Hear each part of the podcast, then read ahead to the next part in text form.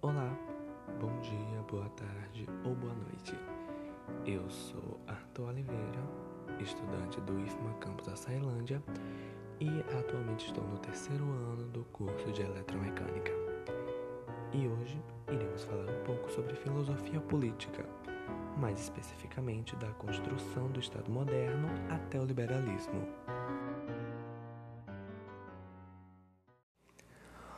De novo e bem-vindo a mais um podcast barra atividade de um aluno qualquer. Bem, para começar, o que é um Estado moderno? Um Estado moderno nada mais é do que o monopólio de fazer e aplicar leis, fabricar moedas, cobrar impostos, administrar serviços públicos, possuir tropas militares e ser o único a usar a força de forma legítima. Neste podcast, falaremos um pouco sobre a fundamentação teórica das diretrizes políticas da modernidade. Para isso, dividiremos nosso podcast em seis segmentos, sendo eles, respectivamente, Maquiavel e a autonomia política, a teoria política de Thomas Hobbes, a teoria política de John Locke e o liberalismo, Montesquieu e a autonomia dos poderes, a teoria política de Jean-Jacques Rousseau e o liberalismo, sendo ele clássico, inglês e francês. Começando com Maquiavel e a autonomia política. Bem, Nicolau Maquiavel nasceu em Florença, na Itália, por volta do século XV. Maquiavel foi um dos maiores intelectuais renascentistas, sendo um dos percussores do pensamento político moderno. Inserido em um contexto político no qual a Alemanha e a Itália estavam fragmentadas em inúmeros estados, com disputas internas e com grande hostilidade entre cidades e nações vizinhas, Maquiavel então escreve sua obra mais famosa, intitulada como O Príncipe, após ser deposto e exilado graças ao retorno dos Médici ao poder de Florença. Em tal obra, Maquiavel inicia exibindo e distinguindo os tipos de principados existentes, sequencialmente falando sobre a decomposição dos estados em repúblicas e principados hereditários. Logo após, o autor explica sobre a fundamentação do poder a partir da análise de leis e armas e de que forma esse poder deve ser organizado. Finalizando com um debate sobre as normas e condutas para que um príncipe possa reconstruir a Itália.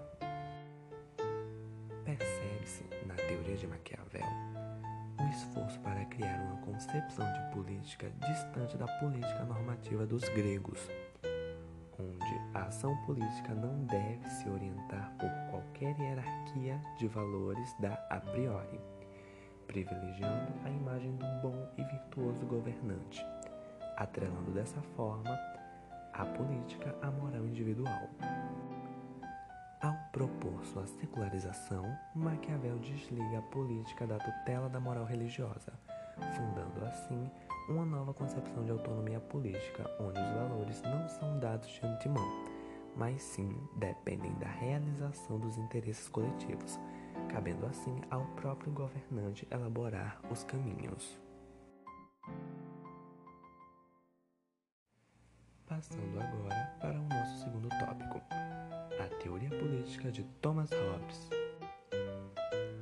Thomas Hobbes nasceu em 1588 na cidade de Westport, na Inglaterra.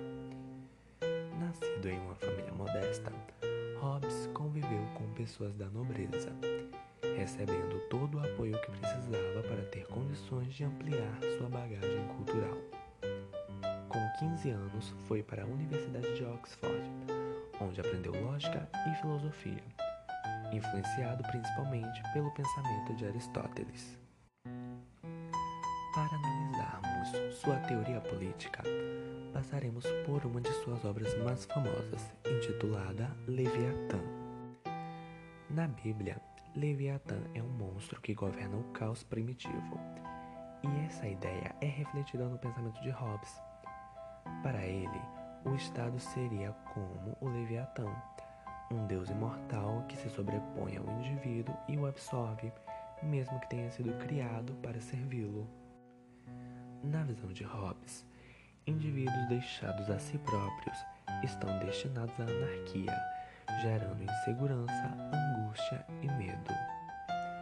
Exercitando agora um pouco do meu latim, nas palavras de Hobbes, bellum omnium contra omnes homo omni lupus. Traduzindo, ficaria algo como o homem é lobo do homem. Ou seja, para Hobbes, onde predominam interesses egoístas, cada homem torna-se um lobo para outro, sendo esse seu estado de natureza.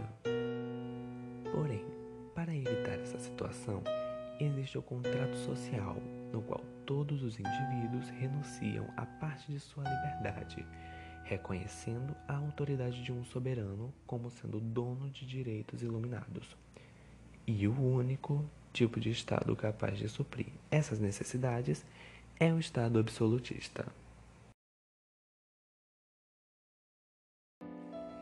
Iniciando agora o nosso terceiro segmento, intitulado A Teoria Política de John Locke e o Liberalismo. John Locke nasceu em Somerset, na Inglaterra, no dia 29 de agosto de 1632. Era filho de um pequeno proprietário de terras que serviu como capitão da cavalaria. Locke estudou medicina, filosofia e ciências naturais na Universidade de Oxford, onde depois lecionou filosofia, retórica e grego. Em 1638, refugia-se na Holanda, mas retorna à Inglaterra em 1688 no mesmo navio que viajava Guilherme de Orange, que consolidou a monarquia parlamentar inglesa. Suas ideias deram origem aos fundamentos do liberalismo e incentivaram as revoluções liberais ocorridas nas Américas e na Europa.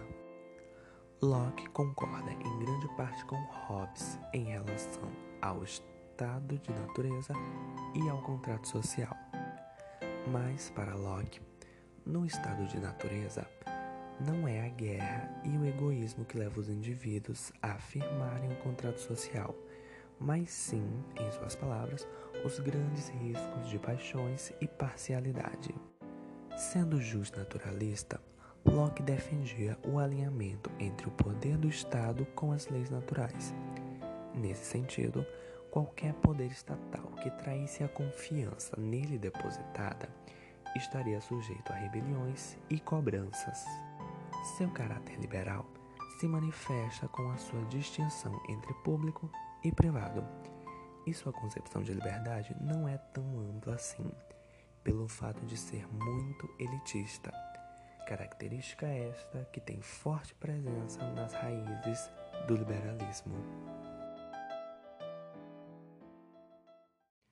Passando agora para o nosso quarto segmento, falaremos sobre Montesquieu e a autonomia dos poderes. Charles Louis de Secondat mais conhecido como Barão de Montesquieu, nasceu em 1689 em Bordeaux, na França. Gente, o meu francês não é dos melhores, desculpa aí qualquer coisa. Continuando, Montesquieu foi um grande filósofo político e escritor. Desde sempre recebeu uma formação iluminista e logo tornou-se um crítico severo e ao mesmo tempo irônico da monarquia absolutista decadente e do clero da época. Sua obra mais famosa intitula-se como O Espírito das Leis. Nela, Montesquieu fala sobre leis e instituições ao mesmo tempo que busca compreender a pluralidade das diferentes legislações existentes em diferentes épocas e lugares.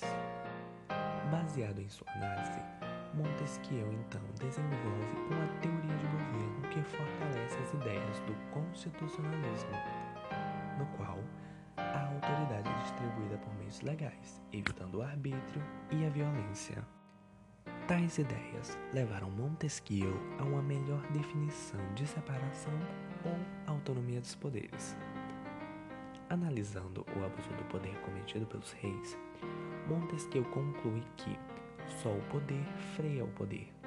Daí a necessidade de cada poder se manter autônomo e ser constituído por pessoas diferentes.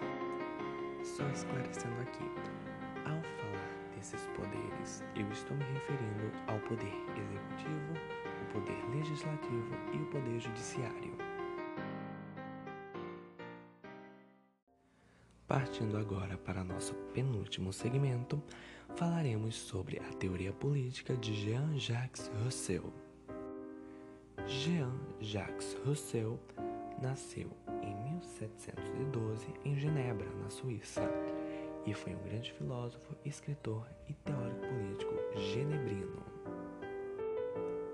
Apesar de estar localizado em um contexto histórico majoritariamente iluminista, Rousseau foi um grande crítico dessa linha de pensamento e é considerado um importante teórico contratualista, deixando muitas contribuições para o debate acerca da formação de uma estrutura civil.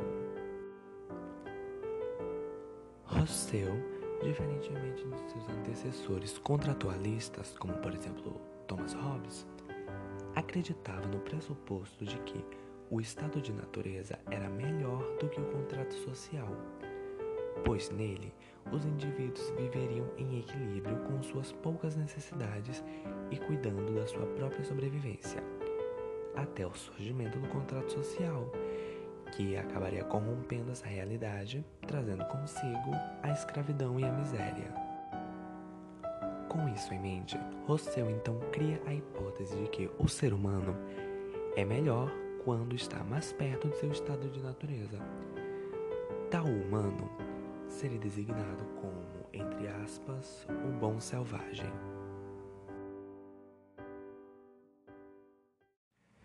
Chegando agora, infelizmente, ao nosso último segmento, falaremos sobre o liberalismo clássico inglês e francês. Começando com o liberalismo clássico, vamos fazer uma introdução ao conceito de liberalismo clássico. Bem, o liberalismo clássico nada mais é do que uma linha de pensamento baseada na liberdade individual nos campos da economia, da política e da ética, que vai contra as interferências e atitudes coercitivas do poder estatal. O liberalismo clássico divide-se em três: o liberalismo político, que vai contra o absolutismo real e baseia-se em teorias contratualistas para buscar a legitimação do poder, deixando de lado o poder divino dos reis, as tradições e as heranças, e fundamentando-se no consentimento dos cidadãos. O liberalismo econômico, que basicamente vai contra a intervenção do poder político nas transações comerciais e no mercado econômico como um todo.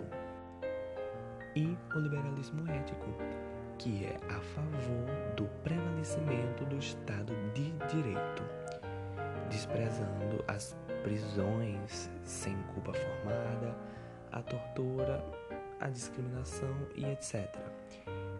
Incentivando o respeito e a tolerância. Partindo agora para o liberalismo inglês, este acontece durante a Revolução Industrial graças ao florescimento do capitalismo industrial, que prometia uma era de conforto e de bem-estar.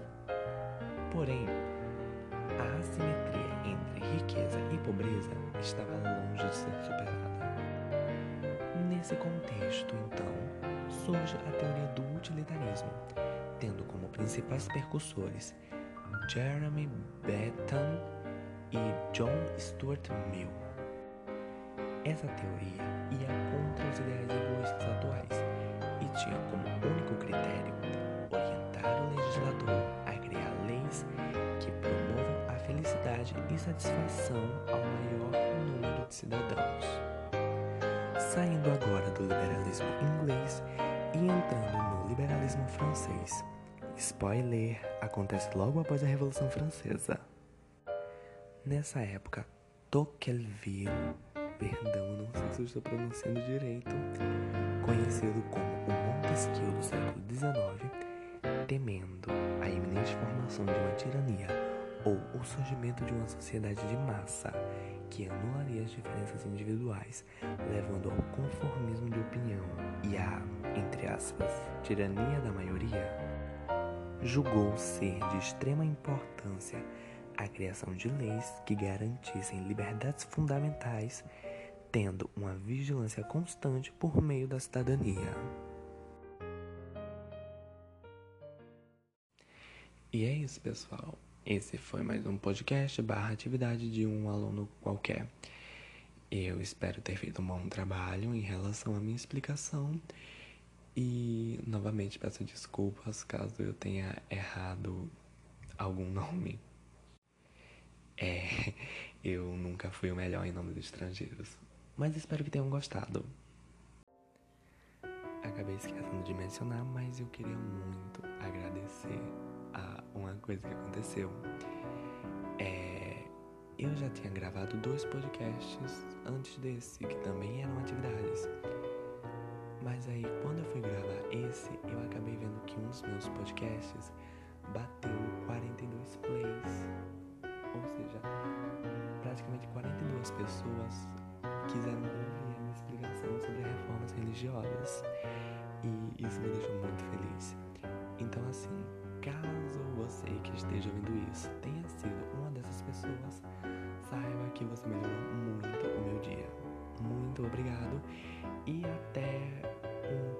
podcast.